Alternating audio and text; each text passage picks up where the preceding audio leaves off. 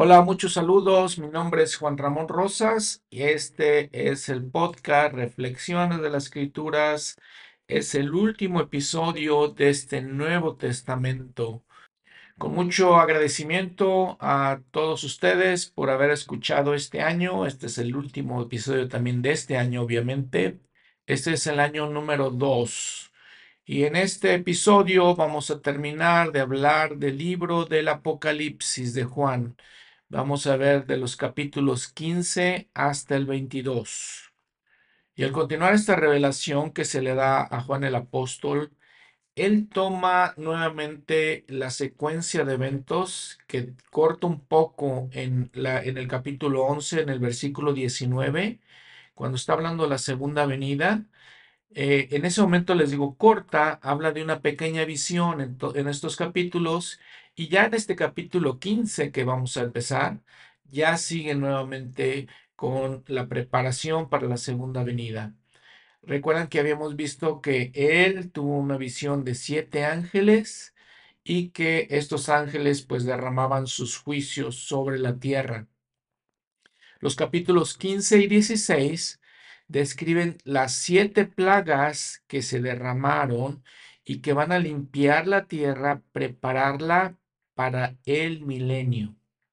Entonces les comentaba, ya habíamos hablado en el capítulo 8, que cuando se abre el séptimo sello, hay este periodo de silencio, pero luego ve a Juan siete ángeles con siete trompetas y tienen siete plagas, muy parecidas, varias de ellas, a las plagas de Moisés, las plagas que Moisés eh, envió sobre Egipto. Recordemos otra vez que estos números 7 tiene el simbolismo de que es algo completo, que es algo perfecto, podemos decir. En este punto, realmente lo que podemos entender también es que aquí el Señor está completando su obra, porque ya estos son los últimos días, es el final de eh, la vida, la tierra como la conocemos. En el versículo 1 de este capítulo 15 nos dice, siete ángeles que tenían las siete plagas postreras, porque en ellas es consumada la ira de Dios, precisamente. Y vi también como un mar de vidrio mezclado con fuego, y a los que habían alcanzado la victoria sobre la bestia y su imagen y su marca y el número de su nombre, de pie sobre el mar de vidrio con las arpas de Dios. Y cantan el cántico de Moisés y el cántico del Cordero. Y lo alaban, ¿no? Grandes y maravillosas son tus obras, Señor Dios Todopoderoso. Justos y verdaderos son tus caminos, Rey de los santos. Recuerden que habíamos platicado en el episodio pasado que en Doctrina y Convenio 77, José Smith le pregunta varias cosas de aquí de Apocalipsis al Señor, y una de esas es este mar de vidrio. En el versículo 1 de, de la sección 77, ¿Qué es el mar de vidrio del que habla Juan? Respuesta es la tierra en su estado santificado, inmortal y eterno. Ahora aquí dice que es un mar de vidrio también mezclado con fuego. Ahora vemos otra vez Doctrina y Convenios, la sección 130, versículos 6, 7 y 8. Los ángeles no moran en un planeta como esta tierra, sino que viven en la presencia de Dios en un globo semejante a un mar de vidrio y fuego, donde se manifiestan todas las cosas para su gloria, pasadas, presentes y futuras, y están continuamente delante del Señor. El lugar donde reside, el lugar donde Dios reside, es un gran Urim y Tumim. ¿Recuerdan el Urim y Tumim?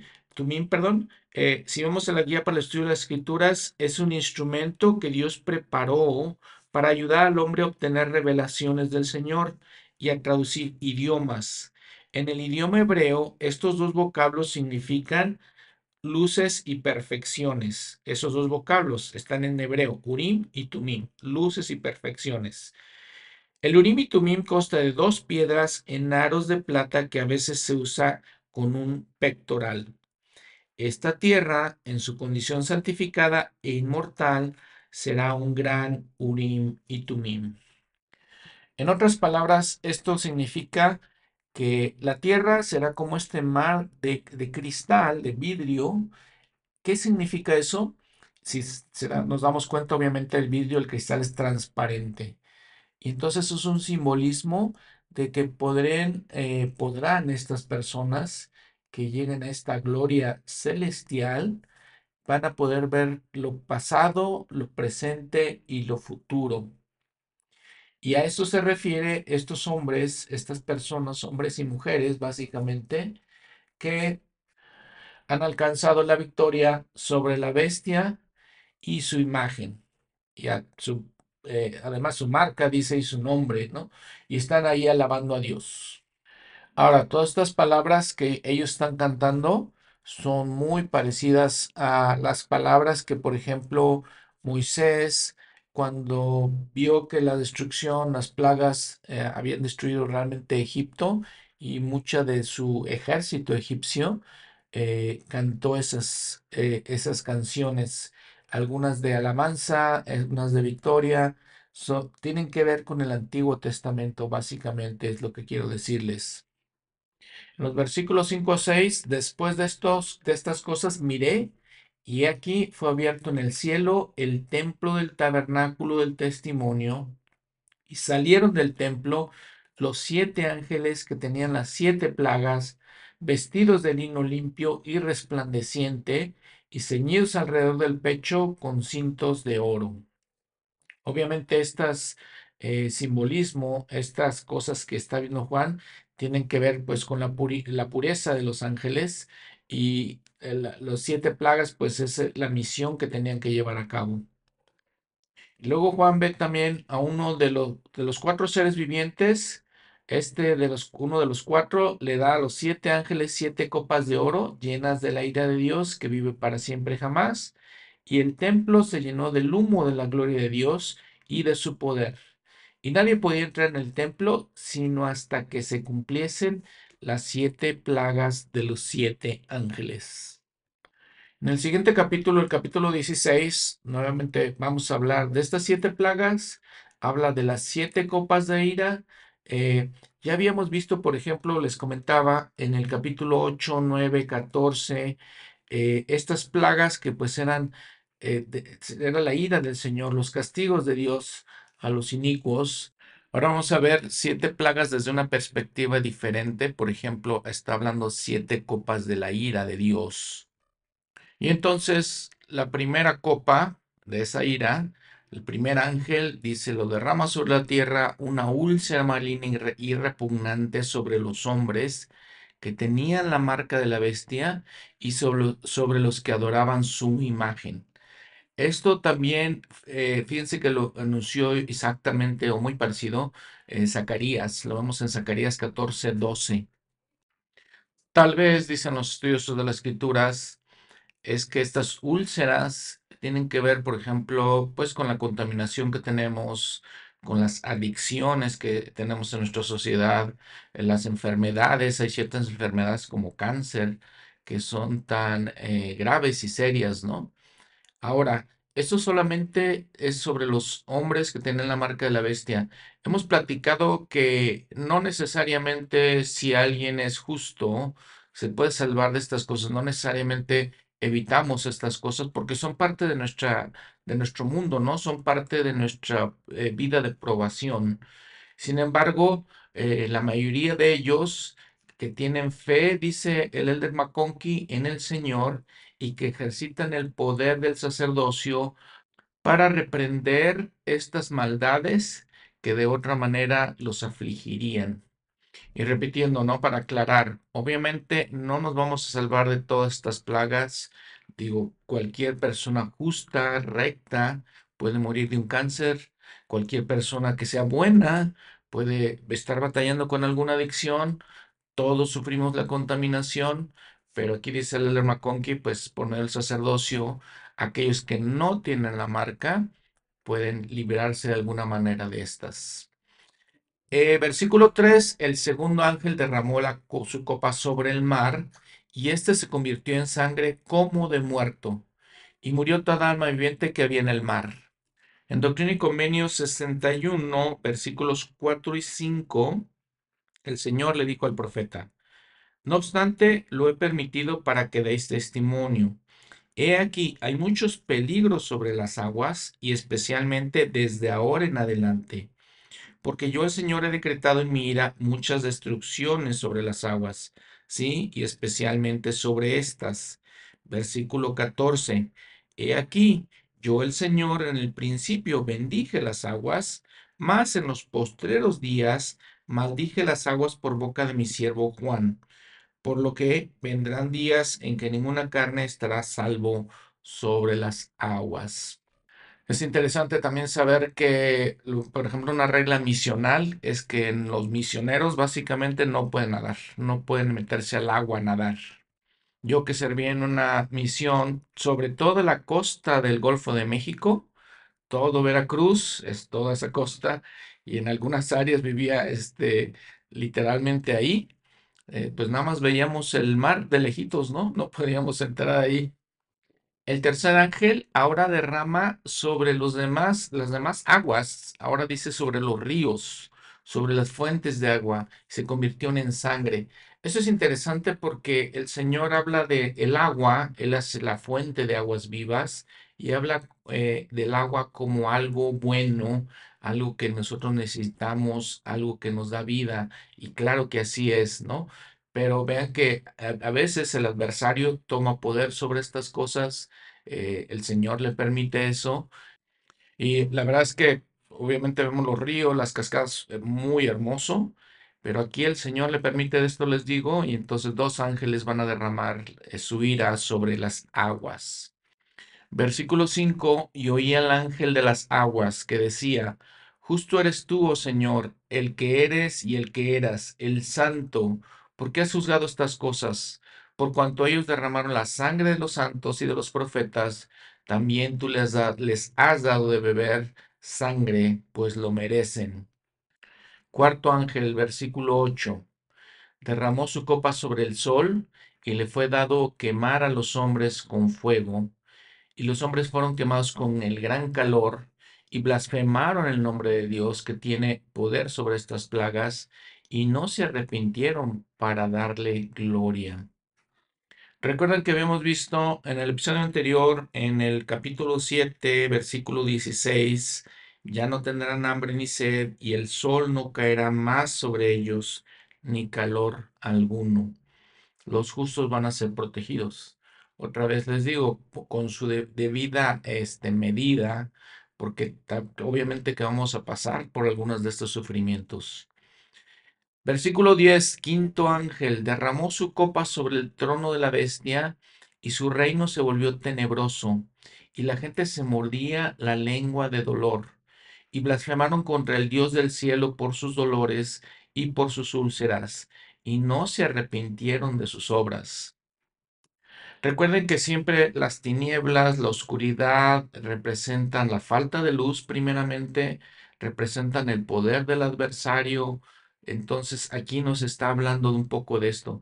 Podemos tal vez, tal vez pensar la falta de entendimiento, que la gente no quiere escuchar, que la gente no quiere este, entender. En el momento que dice Juan, su reino se volvió tenebroso, el reino de la bestia se volvió tenebroso.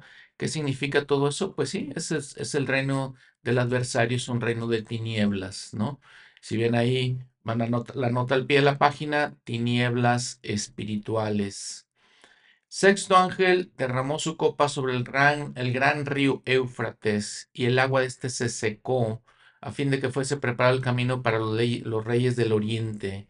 Y vi salir la boca del dragón y de la boca de la bestia y de la boca del falso profeta tres espíritus inmundos semejantes a ranas porque son espíritus de demonios que hacen señales y van a los reyes de la tierra y de todo el mundo para congregarlos para la batalla de aquel gran día del Dios Todopoderoso.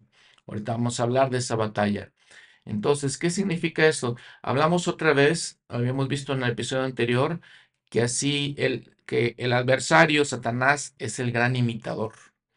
Todo lo quiere hacer como Dios, es en su manera imperfecta y mal, malvada, podemos decir, Pero hablamos entonces también aquí otra vez, ¿no? Este, tres espíritus inmundos, la Trinidad, el dragón, la bestia y el falso profeta. Ahora, ven, todo esto es muy similar a lo que representaba Egipto en los tiempos de Moisés, las plagas que Moisés lanzó sobre Egipto, muchas son muy similares. Entonces, todo eso son símbolos de la maldad, eh, son símbolos de, del adversario, y les digo, sus imitaciones, sus falsas doctrinas, sus falsas este, ideas en todo esto. Vean todo el simbolismo aquí. Entonces recuerden que estamos en un momento, está escribiendo Juan toda esta guerra espiritual, toda esta guerra de ideas, de conceptos, que vienen unas de, de, Dios, que son buenas, y otras que vienen del diablo, que son malas. Entonces, aquí se, se junta todo esto. Vemos los simbolismos, por ejemplo, de Egipto, de Moisés con el faraón, les digo, eh, por ejemplo, algunos de estos eh, bestias de las que, que, se narran aquí en el Apocalipsis eran eh, dioses para los egipcios. Vean lo, lo muy interesante de eso. Y al final de cuentas, la reflexión es que tenemos que tener cuidado. Dice, por ejemplo, el versículo 14, los espíritus de demonios hacen señales y van a los reyes de la tierra y a todo el mundo y todos se congregan a la gran batalla contra el Dios Todopoderoso. Versículo 15. He aquí yo vengo como ladrón. Va a venir el Señor, no vamos, no sabemos cuándo. Creo que nos damos mucho cuenta de que ya está muy cerca, de que muchas de estas señales están sucediendo ya. Entonces, pero aún así viene como ladrón. Bienaventurado el que vela y cuida sus vestiduras, para que no ande desnudo y vean su vergüenza. ¿De qué está hablando todo esto? Imagínense, ¿no? Por ejemplo, vengo como ladrón. Nos lleva a José Smith la traducción inspirada de Mateo. Y dice Mateo 1, 46, 50.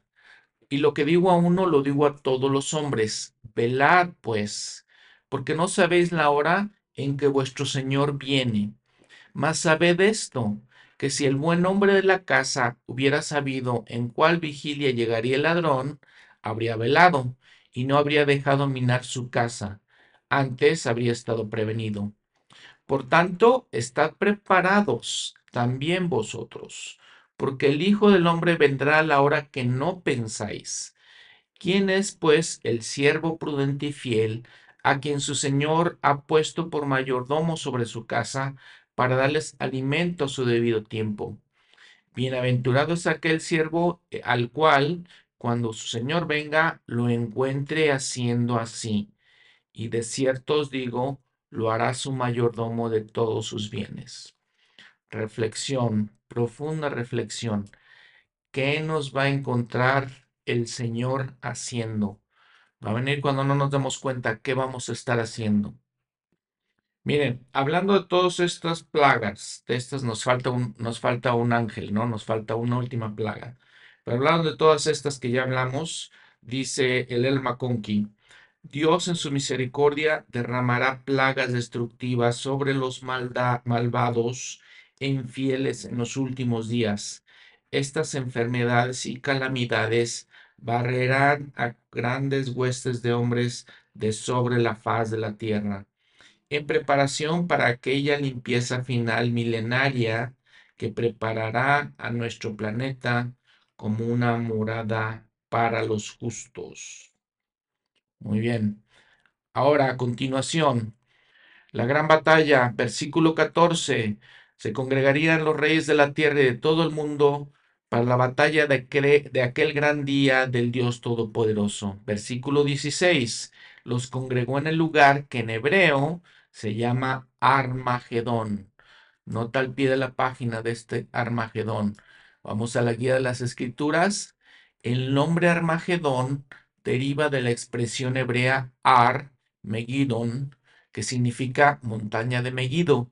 El valle de Megiddo se encuentra en la parte occidental de la llanura de Esdraelón, 80 kilómetros al norte de Jerusalén y es el lugar de varias batallas decisivas en los tiempos del Antiguo Testamento. El gran conflicto final que se efectuará poco antes de la segunda venida del Señor lleva el nombre de batalla de Armagedón, porque la lucha comenzará en el sitio que lleva ese nombre. Entonces también viene Ezequiel, Zacarías, entonces particularmente los versículos, los capítulos de Zacarías 12 al 14, ahí podemos ver todas estas cosas. Entonces, bueno, habla de esta batalla de Armagedón. Y en este momento también nos dice que va a, va a venir el séptimo ángel derramando su copa por el aire y, e iba a haber señales, iba a haber relámpagos, voces, truenos, un gran terremoto. La gran ciudad fue dividida en tres partes y las ciudades de las naciones cayeron. En esta gran batalla, dice eh, el presidente Joseph Fielding Smith, eh, que iba a estar sitiada Jerusalén. Durante el sitio, cuando las naciones estén reunidas y venga el Señor, habrá una gran destrucción. Los ejércitos estarán tan confundidos que pelearán entre sí. Habrá una gran carnicería. Entonces el Señor vendrá a los judíos, se mostrará a ellos y los llamará para que examinen sus manos y sus pies y pregunten, ¿qué son estas heridas? Y Él les contestará, estas son las heridas con que fui herido en la casa de mis amigos. Yo soy Jesucristo. Entonces lo aceptarán como su redentor, lo cual nunca han querido hacer. Y fíjense que eh, esto que del gran terremoto es la quinta vez que en Apocalipsis menciona un terremoto. En esta ocasión creo que va a ser más grande, va a destruir más cosas. Y entonces esta séptima plaga, pues hay desastres naturales como no los hemos conocido, aunque digo, ya hemos pasado varios en estos últimos años. Entonces, y varias ciudades se han destruido por medio de estos eh, terremotos y de estas eh, inundaciones, relámpagos, truenos, varias cosas han sucedido. Y entonces, por ejemplo, dice también en el versículo 21 que cayeron del cielo sobre los hombres enormes granizos como el peso de un talento. Y los hombres blasfemaron contra Dios por la plaga del granizo, porque su plaga fue sumamente grande. Ahora en el capítulo 17, dice el encabezado, se muestra Juan que Babilonia la Grande, la madre de las rameras y de las abominaciones, se ha establecido sobre la tierra, por toda la tierra. Y entonces recuerden que Babilonia es un simbolismo, simbolismo del mundo. Y me pregunto si no ya estamos en esa situación, porque se ha establecido por toda la tierra esta maldad, habla, por ejemplo, de fornicación, de los reyes de la tierra, y dice, habla de las bestias, tenía siete cabezas, siete cuernos, recuerden que nada más simbolizan el poder del adversario, una mujer vestida de púrpura y de escarlata, adornada de oro, de piedras preciosas y de perlas. Y entonces habla, habla, fíjense, habla de estas cosas finas, habla de las riquezas del mundo probablemente, Tenía en su mano un cáliz de oro lleno de abominaciones y de la inmundicia de su fornicación.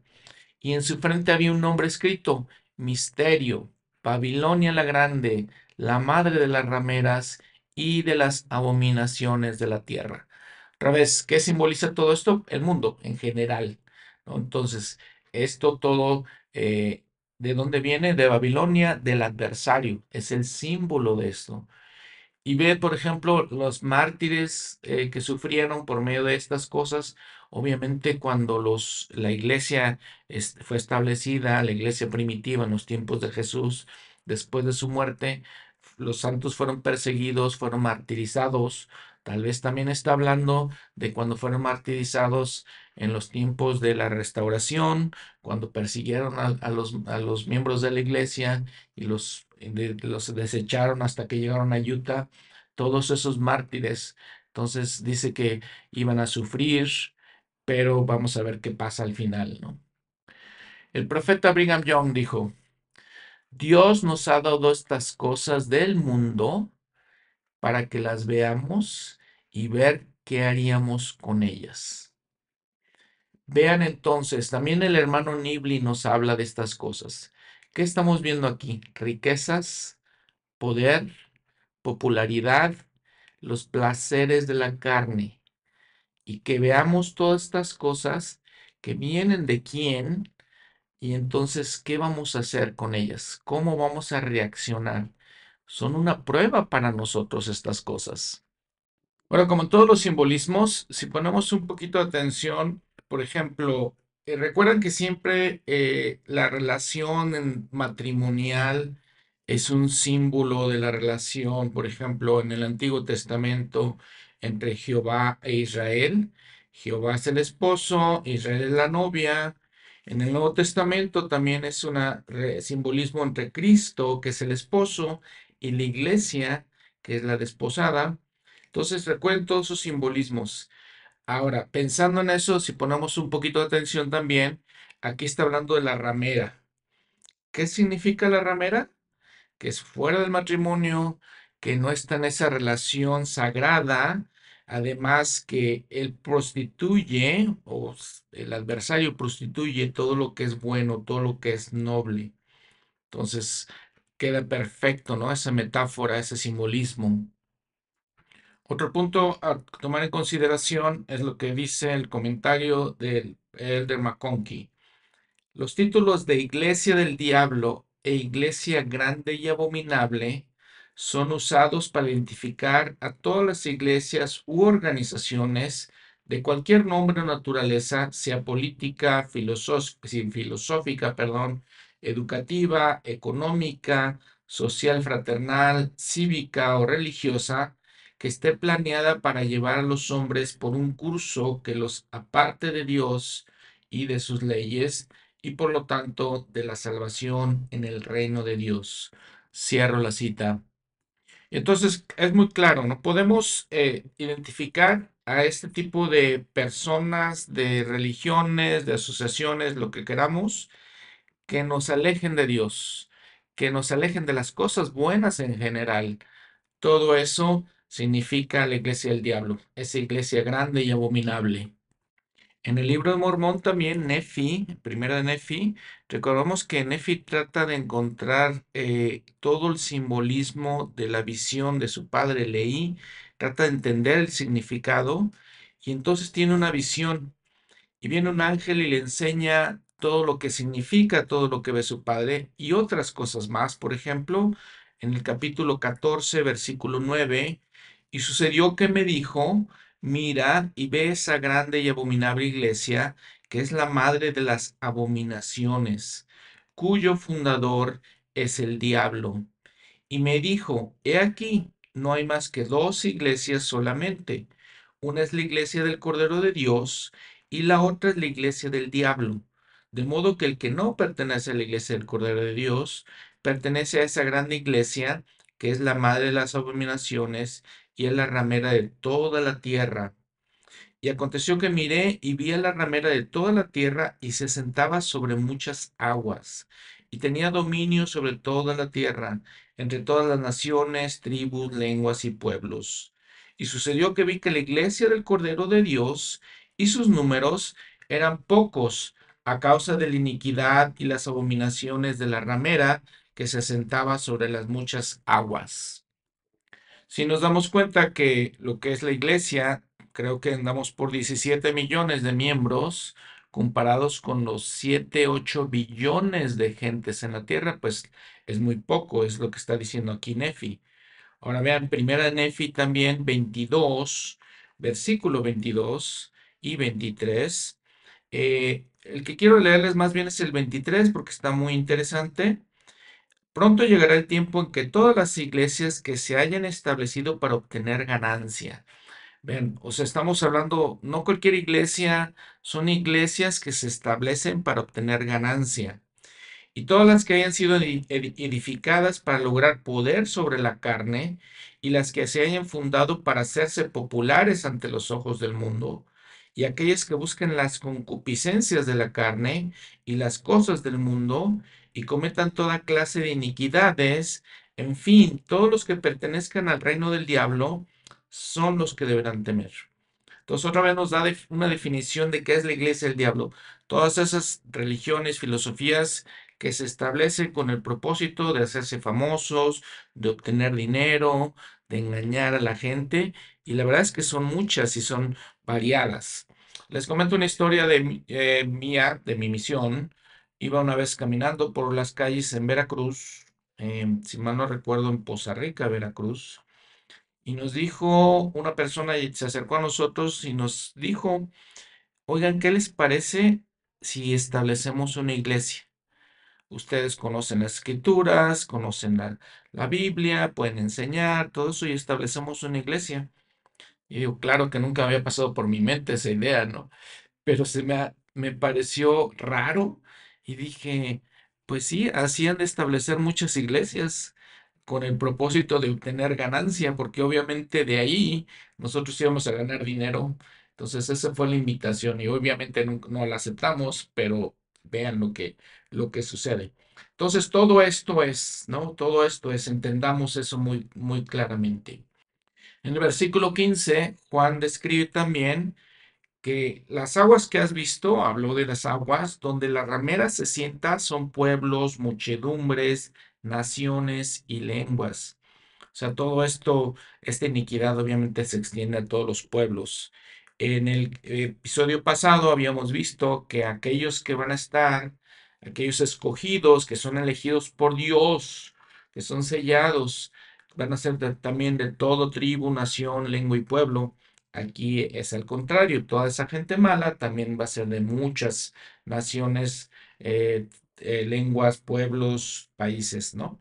Entonces aquí le explica todo esto en el versículo 14, regresándonos un poquito, pelearán contra el Cordero y el Cordero los vencerá, porque Él es el Señor de señores y Rey de reyes, y los que están con Él son llamados elegidos y fieles. Importante eso, ¿no?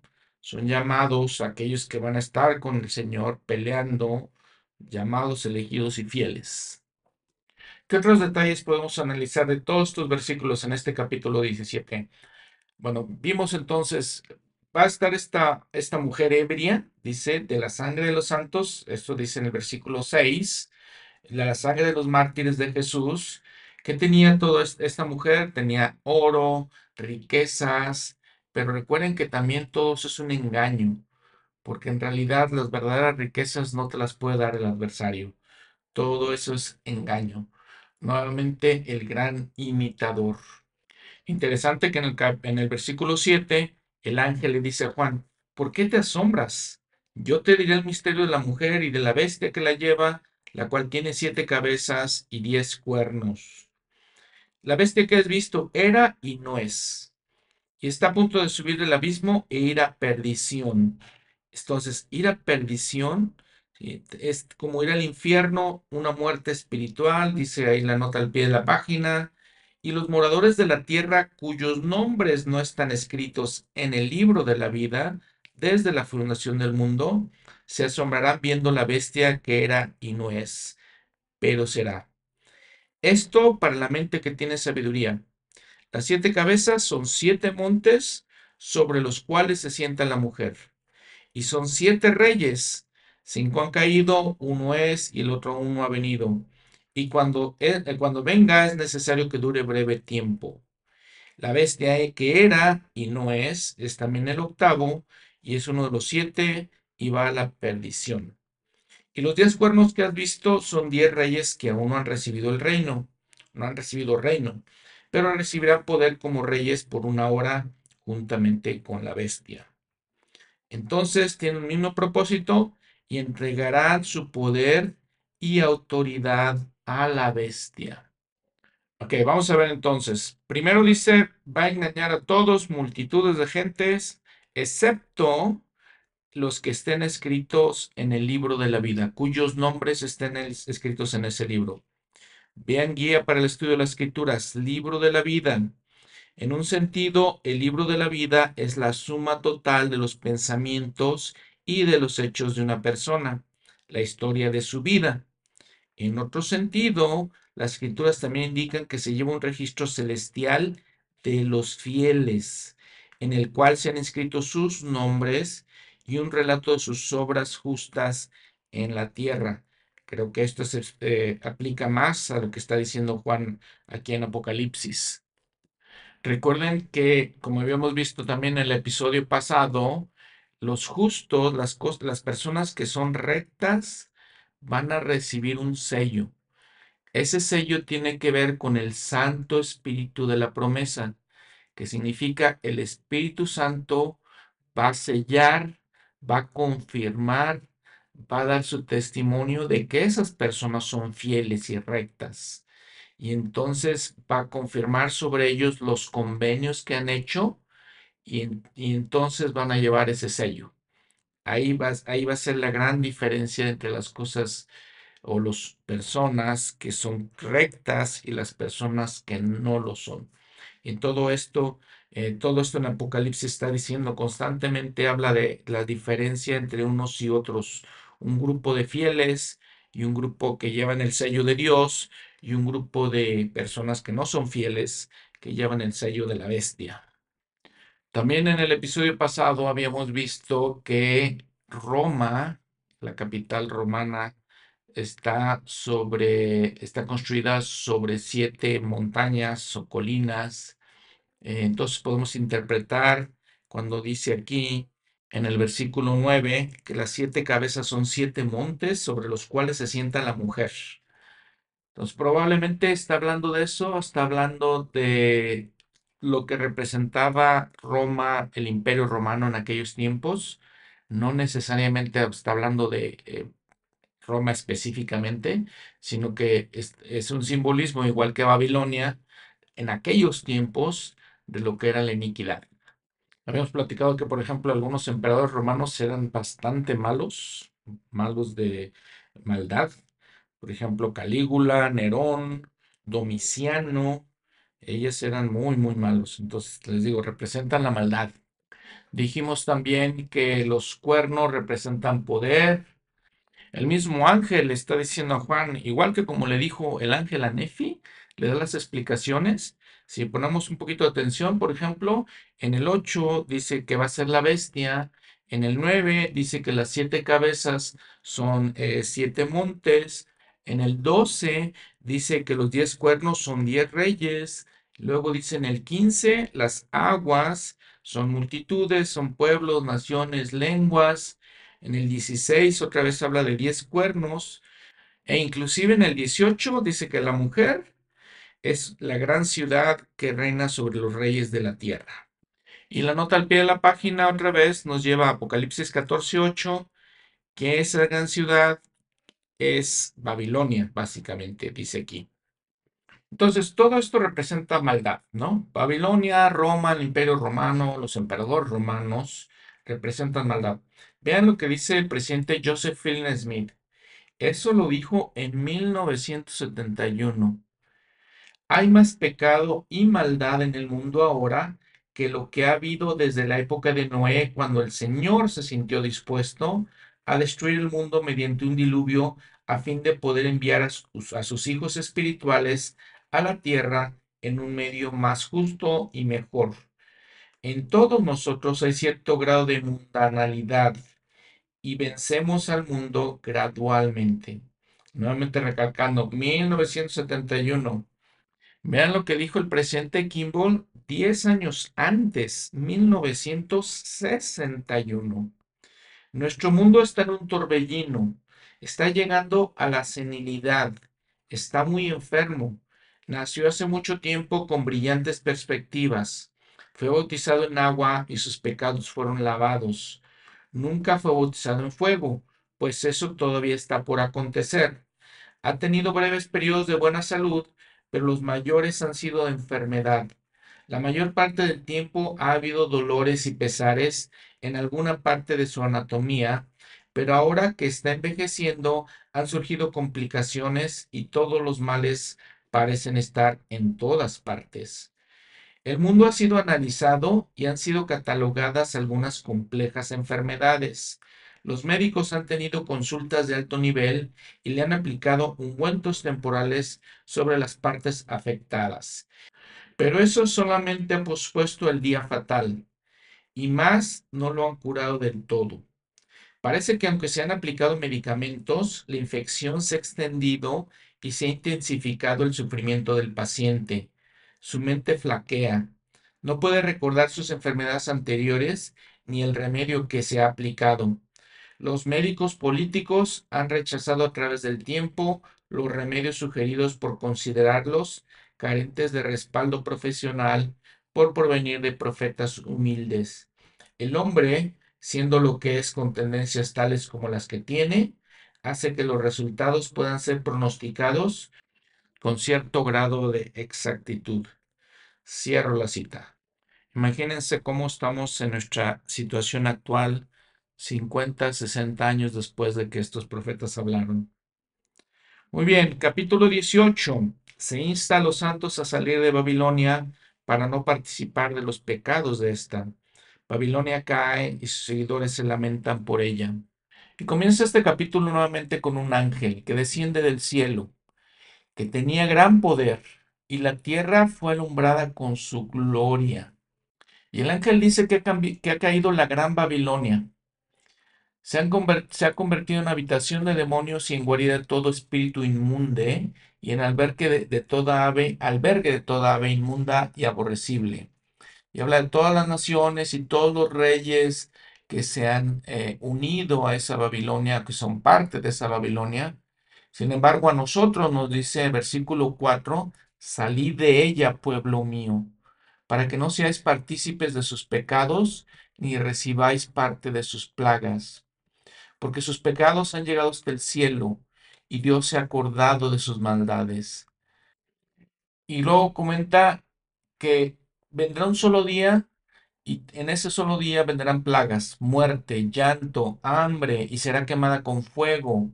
Y habla de los reyes de la tierra que serán parte de eso y van a sufrir los reyes de la tierra y los mercaderes de la tierra lloran y se lamentan por ella porque ya ninguna dice compra sus mercaderías y habla de todas sus mercaderías. Entonces, los mercaderes, dice el versículo 15, de estas cosas se han enriquecido a costa de ella, a costa del mundo, a costa de la maldad, eh, la iniquidad. Se mantendrán lejos por el temor de su tormento, llorando y lamentándose, porque en una sola hora han sido desoladas tantas riquezas. En general, son tres lamentaciones o tres grupos que se lamentan. Primero los reyes, luego los mercaderes y luego la vida marina. Y echaban polvo sobre sus cabezas y dieron voces llorando y lamentándose.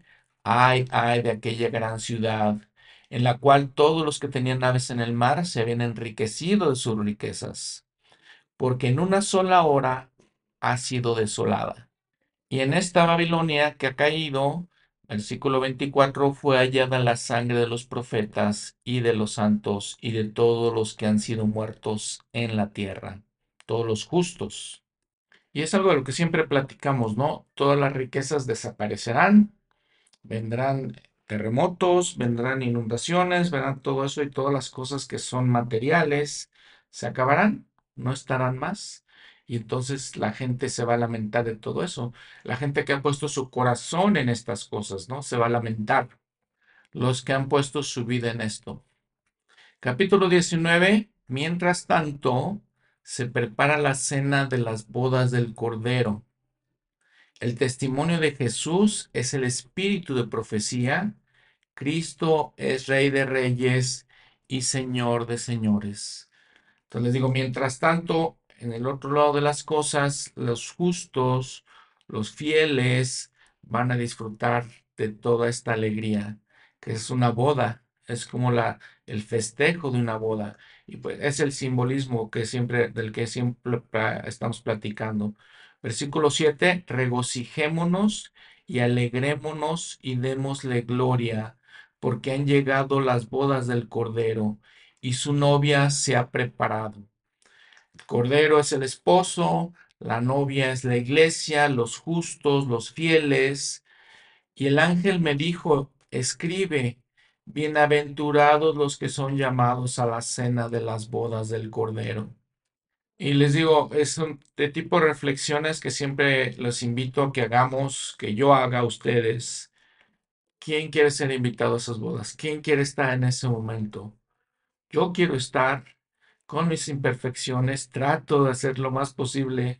A veces no sé si me alcanza, a, alcanzo a hacer lo suficiente, pero sí quiero estar ahí. ¿Ustedes quieren estar? Es la pregunta. Juan está en ese momento de júbilo y se postra a los pies del ángel y el ángel le dice, no, no lo hagas, yo soy tu consiervo, adora a Dios. Y es cuando él dice el ángel, el testimonio de Jesús es el espíritu de profecía. Y vi el cielo abierto y un caballo blanco y el que lo montaba se llamaba fiel y verdadero. Con justicia él juzga y hace la guerra y sus ojos eran como llamas de fuego, y tenía en su cabeza muchas diademas, y estaba vestido de una ropa teñida en sangre, y su nombre es el Verbo de Dios.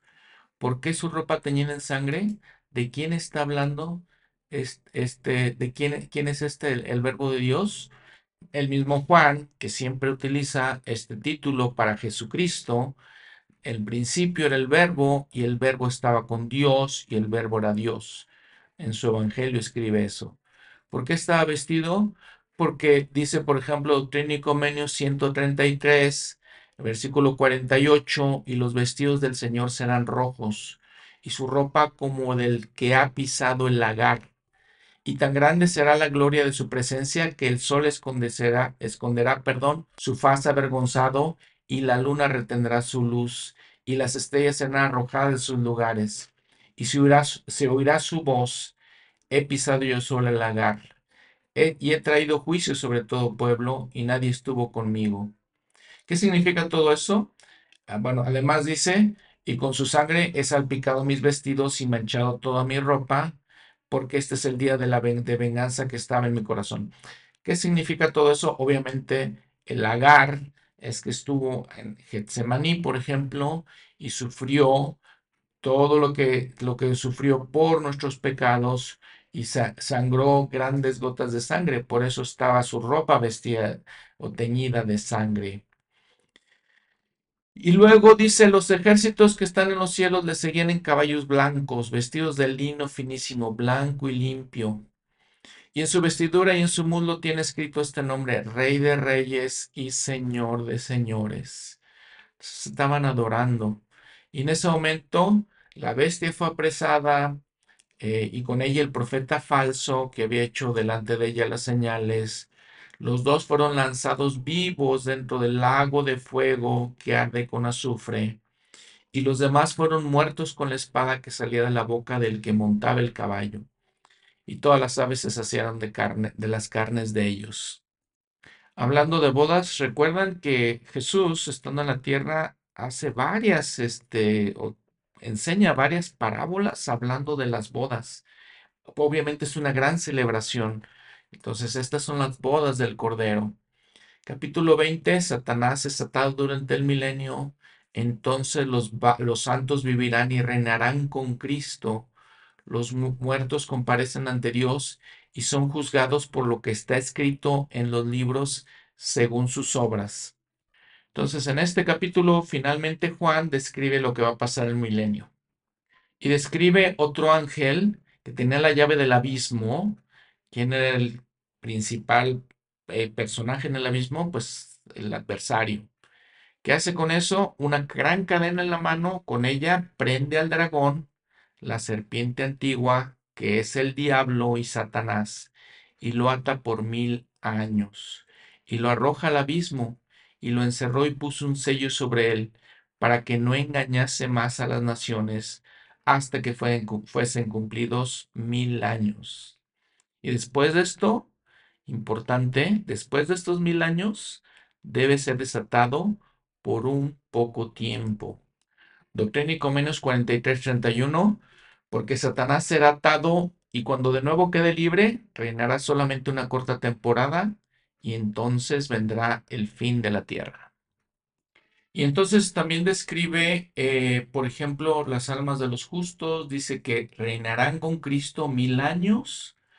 Eh, habla de la primera resurrección, son los que son justos, van a resucitar antes del milenio Y menciona también que la segunda muerte, la muerte espiritual, no tiene poder sobre estos, sino que serán sacerdotes de Dios y de Cristo y reinarán con él mil años. Revés hablando del milenio. Interesante que, ¿saben qué? Seis versículos usa Juan para describir el milenio. En todo el Apocalipsis, si vemos una guía de todo el Apocalipsis, por ejemplo, habla del trono de Dios en 36 versículos. Habla de las siete iglesias que vimos al principio de Apocalipsis, 51 versículos. Los años 4000 antes de Cristo a 1000 antes de Cristo utiliza 11 versículos. Los años 1000 después de Cristo, de la era cristiana, al 2000, 14 versículos. Ahora, del año 2000 los últimos días, la segunda venida de nuestros, en nuestros tiempos, utiliza 201 versículos. Y el milenio utiliza seis versículos. Luego va a hablar de las escenas finales. En este capítulo, capítulo 20, usa nueve versículos. Y luego entre el 21 y 22, capítulos 21 y 22, va a utilizar 33 versículos para hablar de la tierra ya celestializada.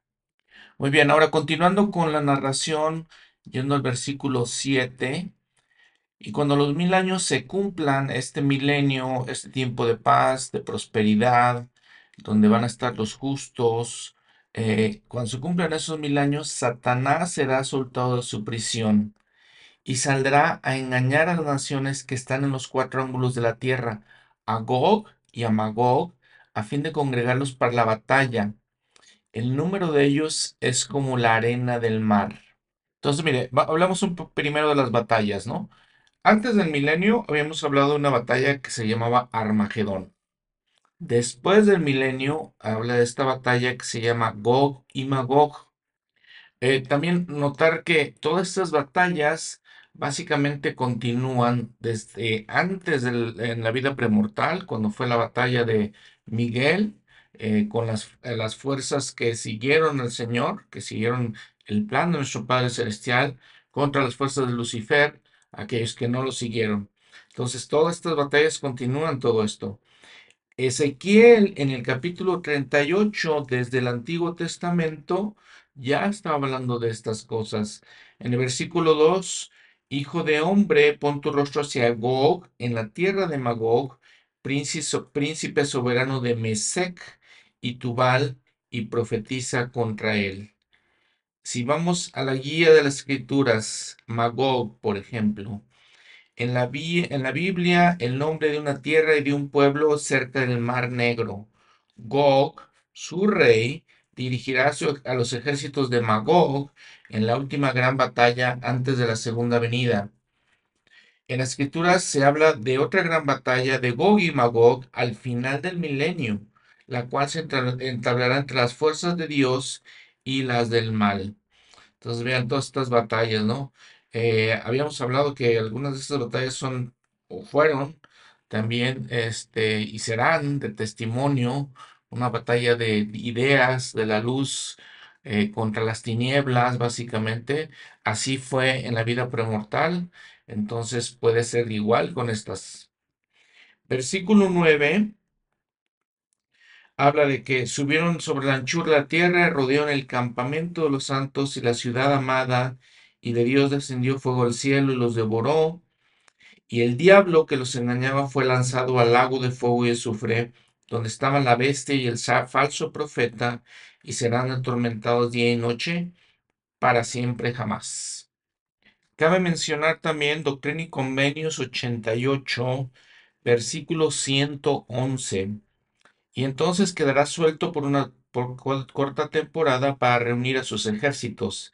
Estaba hablando un poquito antes en los versículos anteriores eh, de Satanás, que dice, no será desatado por espacio de mil años, ese versículo 110.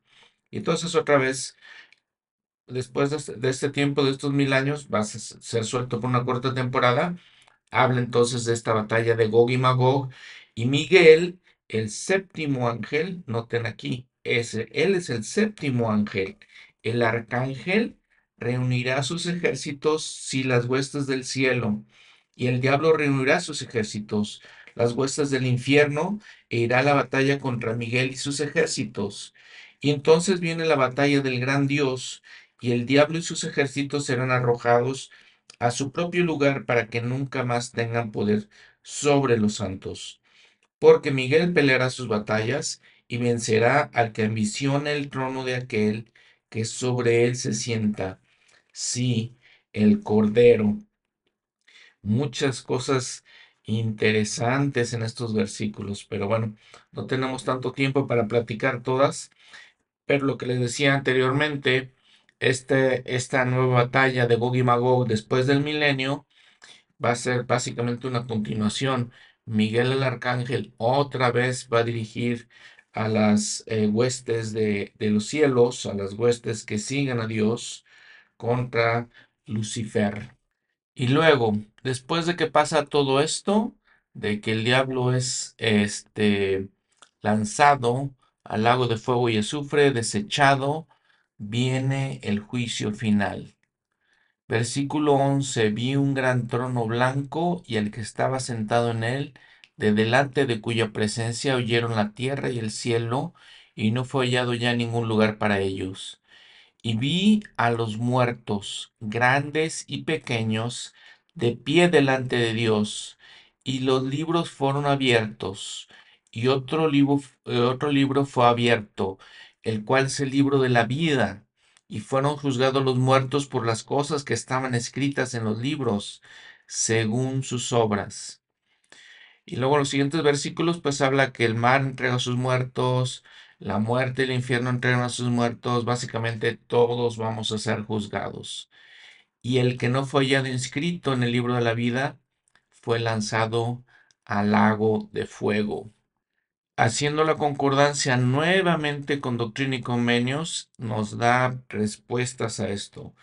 128, sección 128, versículos 6 y 7. Aquí les voy a leer el versículo 7. Veréis por este pasaje que los libros fueron abiertos. Si ven en el versículo 6 está hablando exactamente de esta escritura, Apocalipsis capítulo 20, versículo 12. Entonces, los libros fueron abiertos y que se abrió otro libro, que es el libro de la vida. Pero los muertos fueron juzgados por las cosas que estaban escritas en los libros, según sus obras. Por consiguiente, los libros mencionados deben ser los que contenían el relato de sus obras y se refieren a los registros que se llevan en la tierra. Y el libro que era el de la vida es el registro que se lleva en los cielos. Ahora, hablando del versículo 13, la muerte y el infierno entregarán los muertos que había en ellos. Recordemos que hemos platicado, las personas que no guardan los mandamientos van a resucitar después del milenio. En ese tiempo también serán juzgados. Aún así, el profeta José Smith enseñó que aún esas personas inicuas recibirán un reino de gloria. Aún así será. Muy bien, capítulo 21, entonces versículo 1, y vi un cielo nuevo y una tierra nueva, porque el primer cielo y la primera tierra habían dejado de ser, y el y el mar perdón, ya no existía más. Y yo, Juan, vi la ciudad santa la nueva Jerusalén, que descendía del cielo de Dios, dispuesta como una novia ataviada para su novio. Y oí una gran voz del cielo que decía, He aquí el tabernáculo de Dios está entre los hombres, y él morará con ellos, y ellos serán su pueblo, y Dios mismo estará con ellos y será su Dios.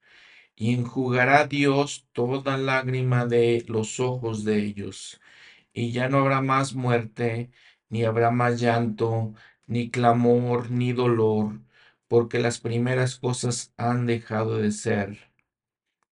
Y el que estaba sentado en el trono dijo, He aquí yo hago nuevas todas las cosas.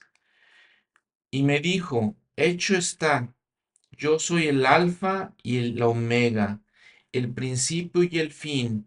Al que tuviere sed, yo le daré gratuitamente de la fuente del agua de la vida. El que venciere heredará todas las cosas, y yo seré su Dios, y él será mi hijo. Hermosas palabras. Nuevamente la pregunta para cada uno de nosotros, ¿queremos estar ahí?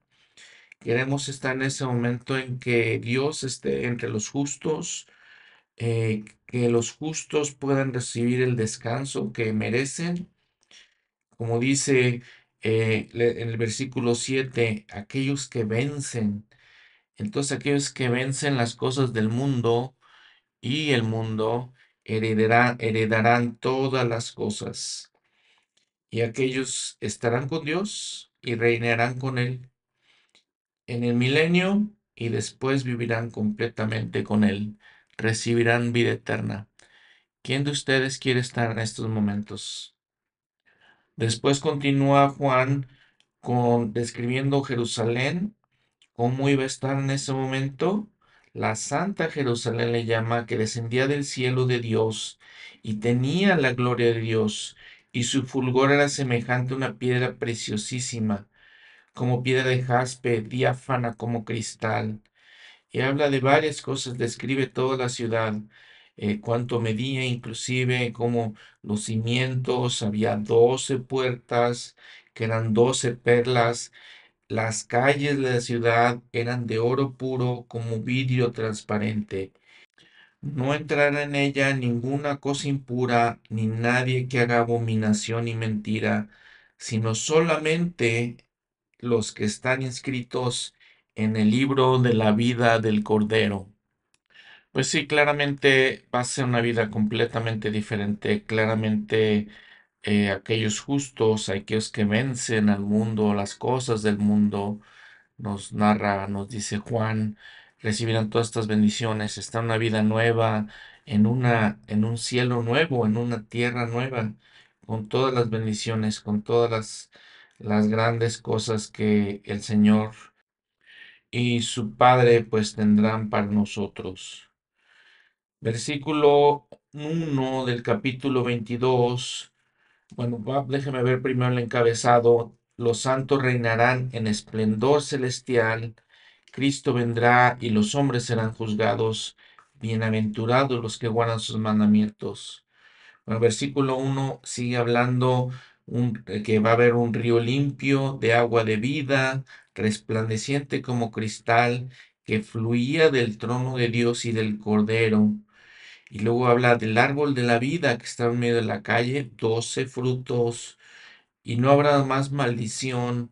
El trono de Dios y del Cordero estará en ella, y sus siervos le servirán.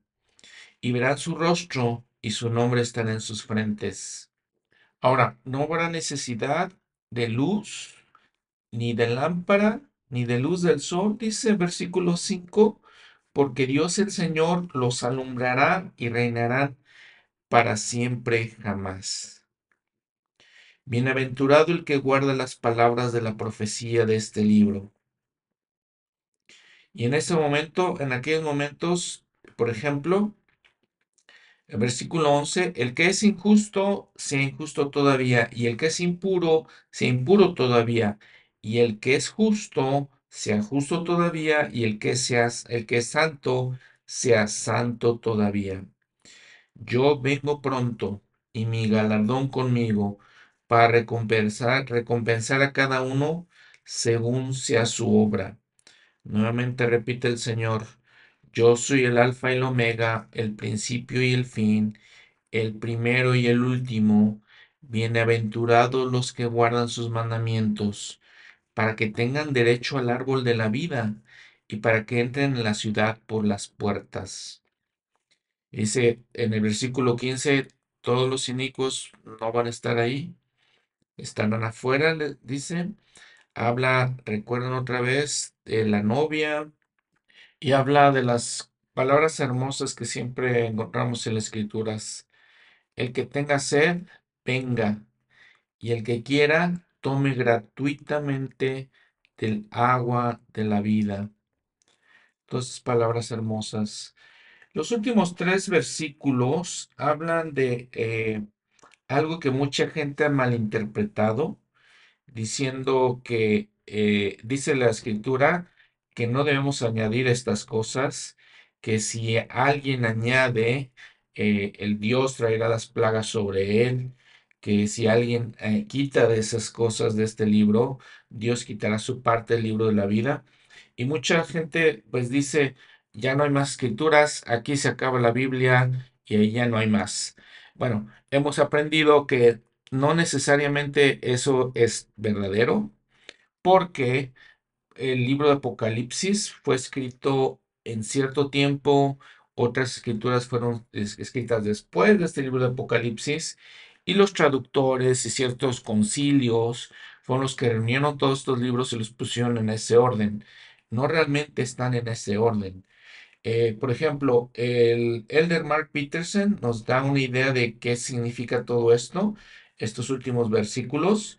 Él dice, naturalmente, que la lectura minuciosa de este texto muestra claramente que Juan el Revelador estaba hablando solamente del libro de Apocalipsis y no de ninguna colección de escritos sagrados. Entonces, cuando está hablando de agregarle o, quitarle este libro, eh, lo que dice el de Peterson es que nada más está hablando del libro de Apocalipsis, no de toda la Biblia. Moisés usó una expresión similar al hablar, al hablar a antiguo Israel cuando dijo, no añadiréis a la palabra que yo os mando, ni disminuiréis de ella. Esto se encuentra en el capítulo cuarto del libro de Deuteronomio, versículo 2. En el capítulo 12 del mismo libro, Moisés dijo, cuidarás, cuidarás de hacer todo lo que yo te mando, no añadirás a ello, ni de ello quitarás. Este es el versículo 32. ¿Puede alguien suponer que en estas palabras Moisés estableció una provisión contra todas las revelaciones subsiguientes y contra todos los libros que pudieran llegar a ser llamados escrituras en los años futuros? Tenía poder para silenciar a los profetas futuros y prohibirles hablar o escribir como Dios quisiera que, que hiciesen? Naturalmente que no. De lo contrario, estaríamos sin la mayoría del Antiguo Testamento y no tendríamos nada del Nuevo Testamento. Lo mismo sucedió con Juan el Revelador. Al advertir en cuanto a adiciones al libro de sus revelaciones, él hablaba de ese libro solamente, insistiendo en que no se debía intentar cambiar o corromper lo que él había dicho. La Biblia no estaba recopilada en un texto cuando Juan escribió el Apocalipsis, de manera que no pudo haberse referido a ella. Además, los eruditos nos dicen que el Evangelio de Juan fue escrito después que el Apocalipsis. Y si esto es cierto, entonces sirve como otra indicación de que Juan no pensó en descartar otros escritos, sino solamente en proteger a este libro de revelación para evitar cambios o corrupción. Cierro la cita. Muy bien, hermanas y hermanos, este es el libro del Apocalipsis.